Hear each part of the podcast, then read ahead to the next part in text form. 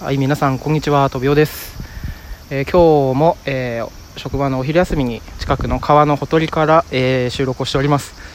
で。さっきまでご飯食べてたんですけど、野良猫の猫ちゃん2匹がね、ずっとこっちを見てるんですよね。多分ご飯欲しいんだと思うんですけど、あげられもん一つもないんだよね、今日。梅干しおにぎりとかそんなんだから、逆にあげちゃったらかわいそうかななんて思って。うん、だからすまん。あげられないんだよ、君たちには。すごいさ可愛いんだけど2匹とも。ごめんね。なんか申し訳ないということで。で今日のね話題はですねちょっとホットな時期は過ぎたかなと思うんですけどもあの宿題代行サービスね、えーちょっと話題になってましたよね。うん。まああれはね僕まあまずいいか悪いかは別としてですね。あれってなんか小学生のあったらいいなをまさに形にしたななんて僕は思うんですよね。どうでした？小学生の頃夏休みの宿題やっぱやりたくないじゃないですか。で人によってはあの兄弟なんかにちょっと頼んだりとか、まあ、ひどいと親にやってもらう人もいたりとか、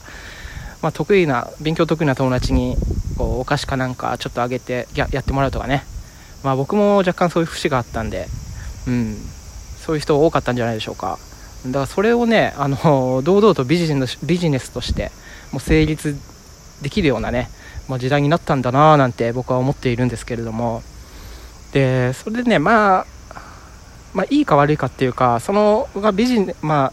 どうだろうななんかいいか悪いかで言うとね僕はねまあ別にいいんじゃないかなって思うんですよね。うんなんかねどうやら1万5000円とかまあものによってはするらしいんですけどだから子供のお小遣いでは多分ないですよね払ってるのは。親が多分払ってると思うんですよ、うん、でもねそれってねあのその夏休みの宿題をやらない分子供のの自由な時間がやっぱり増えるわけでまあ親がそこに投資をしてるっていう考えでいくとうんやっぱり僕はそれでそれはそれでいいんじゃないかなと思いますね。うんまあ僕はそもそもその夏休みの宿題とか何の意味があってやるのかなって思ってる派なんでそんなまああんまり意味のないことをするんだったら子供のそのね時間を好きなことをする時間に当てた方がいいんじゃないかなって思うんでだから親が宿題代行サービス利用して子供の宿題の負担を軽減させてあげるっていうのは別に僕は全然いいんじゃないかなと思いますね。うんまあお金のない厳しい家庭はちょっとまあ、できないんじゃないかなんてそしたらそんな話も出てくると思うんですけどまあそれはね言ったらキリがないんでね。うんなんでも。だからまあ親の投資時間への投資ですよね。子供の自由時間への、うん、だから別に僕はそれはそれでねなんか法律に違反してるようでもないですし全然ビジネスとしていいんじゃないかなと僕は思っています。でねその夏休みの宿題でちょっと思い出したんですけどなんか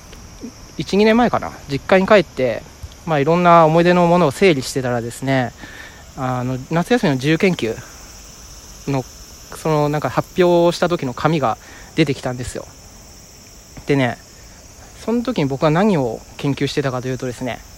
僕小学生の時にあのフェレットって言ってあのイタチみたいな可愛い小動物を飼っていたんですよ。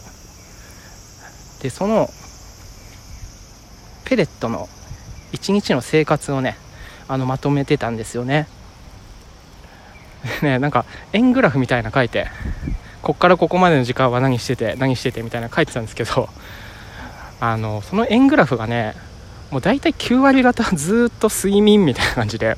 もうあの色分けしてたんですけどもう睡眠ばっかりだから真っ赤っかだったんですよ円グラフが。で残りの時間あとあのご飯とかねあとは遊ぶ時間とかあったんですけど9割方睡眠の時間の円グラフがあの描いてあってですね一体僕はこれを使ってどんな風に説明をみんなの前でしたのかななんて僕は全く覚え思い出せないんですけどちょっとヘリコプター飛んできてきたんでちょっと一回聞きますね。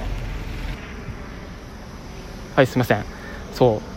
う。だからすごい気になりますよね。うんその9割睡眠の円グラフの中で僕はどうやって時間を持たせたのかな発表の時間をね。すごい気になってるんですけど。はい。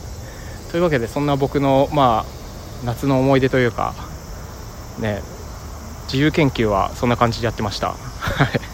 まあ、というわけで今日はそんぐらいにしとこうかな。はい。というわけで、えー、猫ちゃんたちはまだ僕のこと見てるわけですけれどもないよ。何ももう食べ終わっちゃったし。うん。というわけで今日はこのぐらいにしたいと思います、えー、聞いてくださってありがとうございました。バイバイ。